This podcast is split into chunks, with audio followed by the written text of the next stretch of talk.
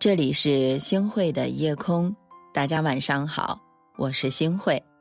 在香蕉哲学里面啊，有这样的一句话，说所有的爱、人际关系、工作都应该是放松的。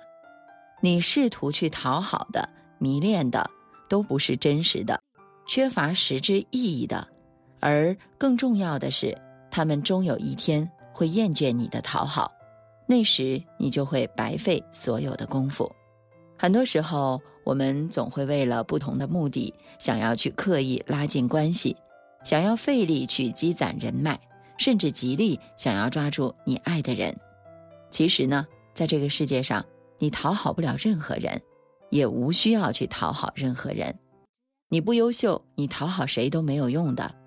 我想问大家一个问题：为什么现在很多九零后都不擅长、不愿意？甚至不屑于去讨好领导呢？其实很多人的回答是：讨好并不能够保证你能够升职加薪，房价太高；讨好也不能拥有一套房啊。身处低端岗位，讨好领导也没有多大的用处。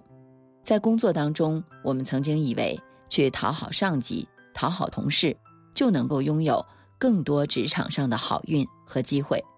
可慢慢的，你就会发现，你如果是没有能力，无论你讨好谁，都无济于事，甚至会适得其反。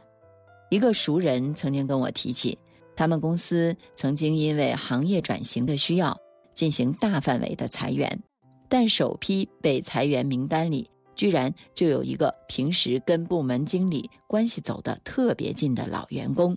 其实这个老员工曾经想尽了各种办法去讨好领导，不仅各种捧场，逢年过节的时候呢，也没少送厚礼的。原本他以为自己可以度过此劫，可没想到最后他打人情牌根本就没有用。也许公司发展好的时候，暂且不必辞掉，虽然没太大工作能力，但至少会哄领导开心的人。但是到了关键的时候，一个人。有没有真本事，就成了至关重要的底牌和敲门砖了。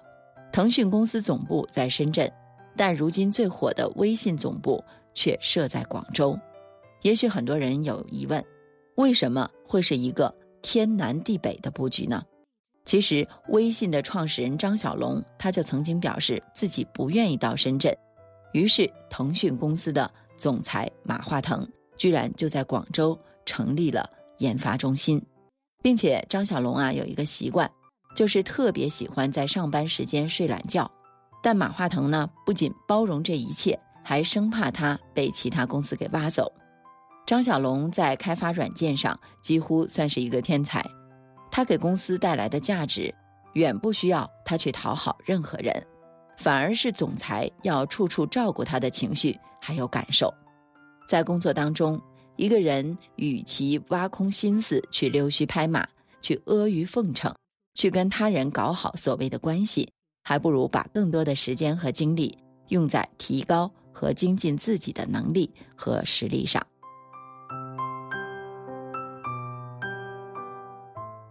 在路遥的人生当中，高加林和刘巧珍虽然都是土生土长的农民，甚至巧珍的家境更加的殷实。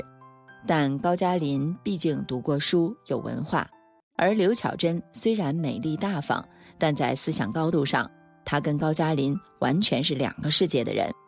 虽然刘巧珍知道自己不是高加林喜欢的类型，甚至在精神层面上也配不上他，但她还是想去感动他。当高加林被辞了乡村教师的工作，回到农村挖地种田的时候，刘巧珍就主动去示爱。比如说，帮他去县城里卖馒头，给他买好烟抽，把好吃的都腾给他吃，甚至不顾父母的反对，一心一意的跟他好。但后来因为命运的瞬间转折，突然把高加林摇身一变成为了国家干部。如此一来，他和在农村的巧珍就越走越远了。后来巧珍到城里来找他，他在他的办公室里面主动。去拥抱高加林，可是高加林他却不肯，说这里不是庄稼地。巧珍看到嘉林不怎么高兴了，于是又跟他说起了村里的三星会开拖拉机了，想给他买狗皮褥子来，家里的母猪下了十二个猪娃等等。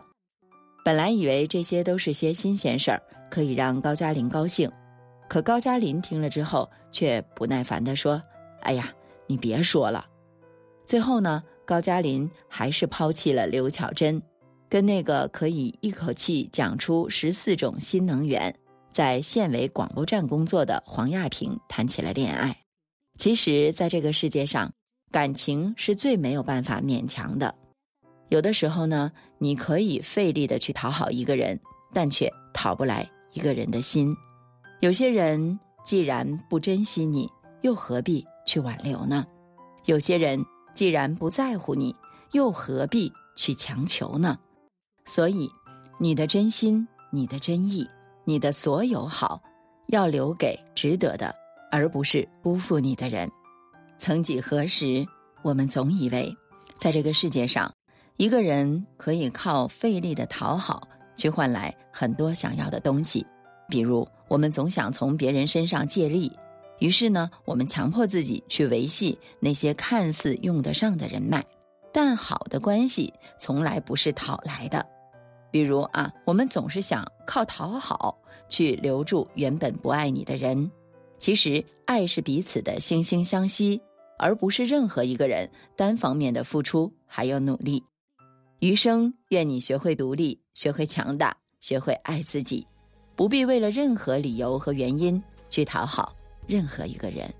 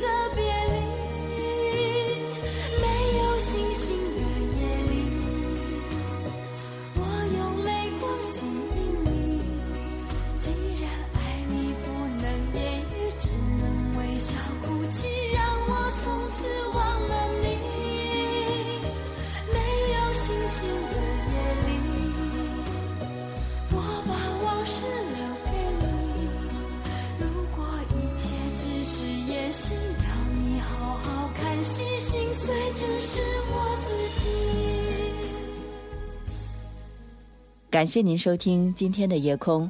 如果你特别喜欢的话，那就分享吧。您还可以在文末点一个再看，让我知道。晚安，好梦。